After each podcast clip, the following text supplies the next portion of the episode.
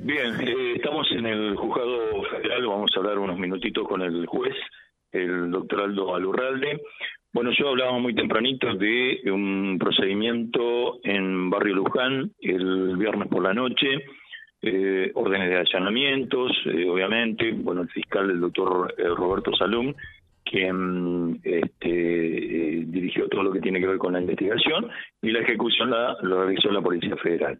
Y también tenemos información de última, en este caso, hay otro detenido relacionado con la camioneta que volcó en jurisdicción de Guadalupe Norte y que llevaba estupefacientes. Primer eh, tema, doctor, eh, allanamiento, Barrio Luján, viernes por la noche. ¿Qué tal? ¿Cómo le va? Buen día. ¿Qué tal? Buen día. Sí, efectivamente, es una investigación que llevó a cabo, a cabo Policía Federal Argentina con la Fiscalía Federal de Reconquista y el juzgado a mi cargo, en donde se daba cuenta de eh, la, lo que sería la, comercialización de estupefaciente en un domicilio ubicado aquí en la, en la ciudad de Reconquista, razón por la cual eh, libré una orden de allanamiento que estaba condicionado a un procedimiento previo de interceptación de, de una persona que saliera de ese domicilio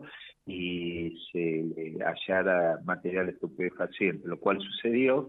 Esto es lo que en la jerga se conoce como procedimiento de corte. Eh, se detuvo una persona que se retiraba de ese domicilio con hallazgo de cocaína, entonces ya cumplida la circunstancia condicionante para la operatividad del orden de allanamiento, se dio cumplimiento a la misma y dentro de ese domicilio se encontró cocaína fraccionada, dinero en efectivo, eh, tres teléfonos celulares, eh, tres postnet, eh, una balanza de precisión, este, dos CPU, un pendrive, un disco rígido, también un frasco con eh, trozos rectangulares de nylon y dos tizas blancas que podrían eh, haber sido utilizadas conforme a la hipótesis y este grado de la investigación para el estiramiento del estupefaciente. Estamos hablando de, cocaína y la tiza es uno de los elementos que se utiliza para el estiramiento, ¿no? Es decir, para que se entienda, para que rinda más el estupefaciente. Y bueno, en virtud de esto dispuse la detención de la persona, inclusive teniendo en cuenta que al momento del ingreso al domicilio intentó, habría intentado darse a la fuga, escapándose por un lateral, un pasillo lateral, y bueno, eh, la mañana de hoy va a ser indagado por el delito de tenencia estupefaciente con fines de comercialización. Bien, eh, estamos hablando de Darío Javier Martínez, bueno, usted eh, hablaba de em, dos tizas blancas y esto, em, bueno, un poco lo que también venimos eh, hablando con usted, sería uno de los elementos que utilizan para estirar el estupefaciente, para que rinda más, ¿va? Sí, dentro de todo, si bien la droga aclara el veneno y produce daños igual, eh, el más inocuo, digamos, entre comillas, de los de los sustancias o, elementos que se utilizan para eh, esto es la, la, tiza, si se quiere simplemente estirar. Ahora, muchas veces se busca aumentar el poder tóxico manígeno y ahí se le incorpora este, hasta veneno de rata. Eso es para, para que se entienda, ¿no? Bien. Eh, el otro tema que quiero abordar, doctor, tiene que ver con una nueva detención esto está relacionado con aquel vuelco de una camioneta Toyota Hilux que, ocurrió el 2 de mayo en el kilómetro 820, eh, para que la gente lo, ubique, entre Guadalupe y Las Garzas. Eh, esta detención se produjo en las últimas horas. Sí, efectivamente, yo libré la orden de detención luego de tres allanamientos que se hicieron este, dos en Formosa y uno en Rosario.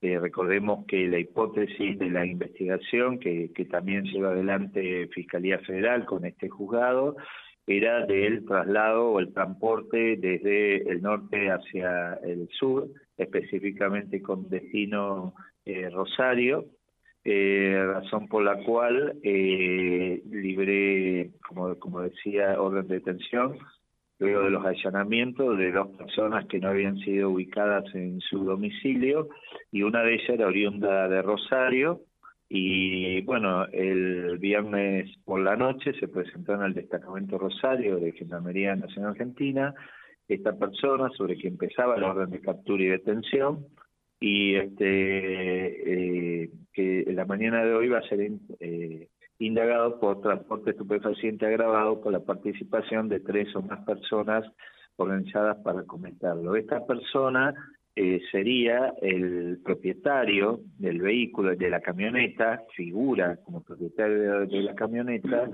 este, pero eh, el, eh, conforme la hipótesis de investigación, eh, al día siguiente que sucedió este hecho, eh, realizó la, denuncia de venta.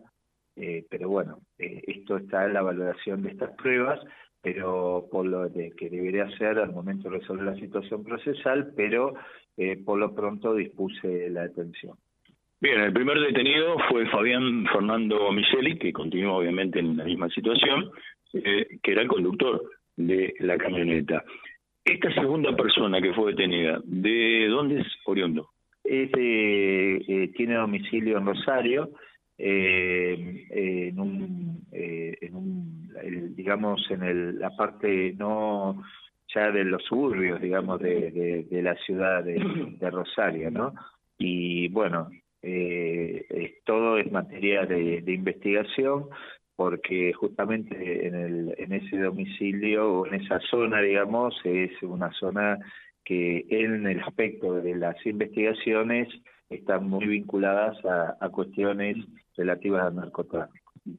Obviamente que con esto no está cerrada la investigación. No, no, por supuesto, por supuesto, esto eh, comienza a partir de un hecho, es decir, como yo lo he explicado en su momento, eh, a partir de, del hecho del, del, accidente que se produce por la rotura de una cubierta y el choque de esa camioneta sobre un guardarray al costado de la ruta, eh, a partir de allí comienza la investigación, a diferencia de otras causas donde se investiga antes para llegar a la interceptación del transporte. Acá, a partir del hecho concreto, material físico, hay que iniciar una investigación hacia adelante por eso no, no de nada sirve salir a, detener o, disponer una detención si previamente no se investiga todo lo que se está investigando, que es el, el, el raíz, digamos, delictivo, desde que se eh, carga el estupefaciente hasta que se llega hasta el lugar de destino, porque en un transporte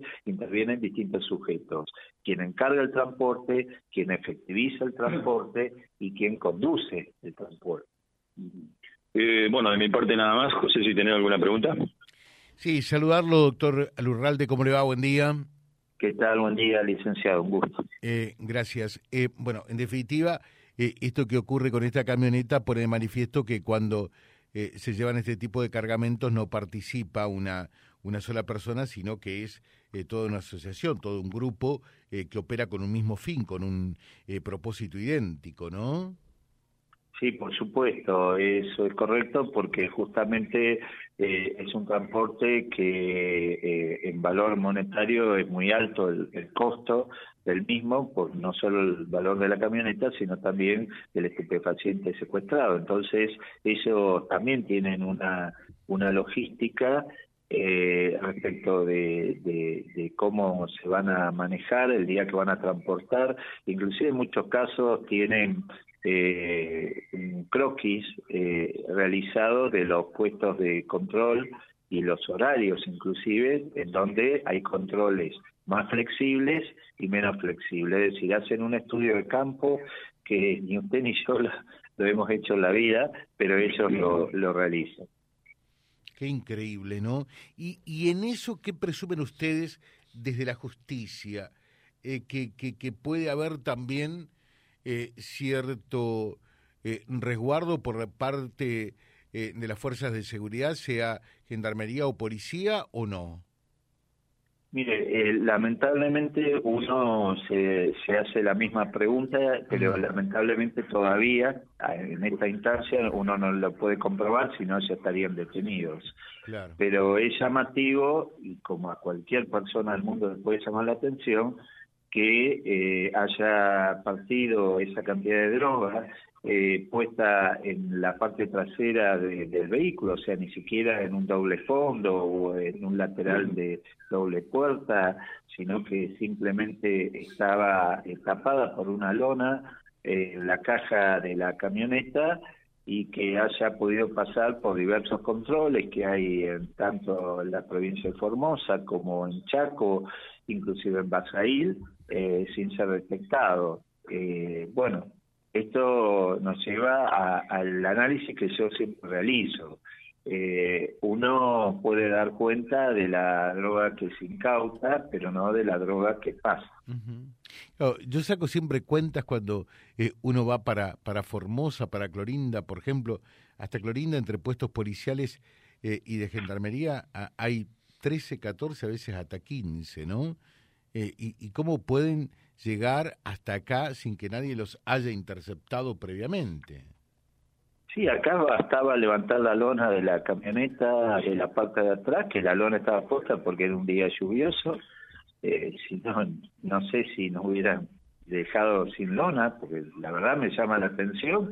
Y había este, tres bidones de 20 litros en el asiento de atrás con cogollo de marihuana. Qué increíble. Le dejo un saludo, que tengan buen día. ¿eh? Bueno, buen día, gracias.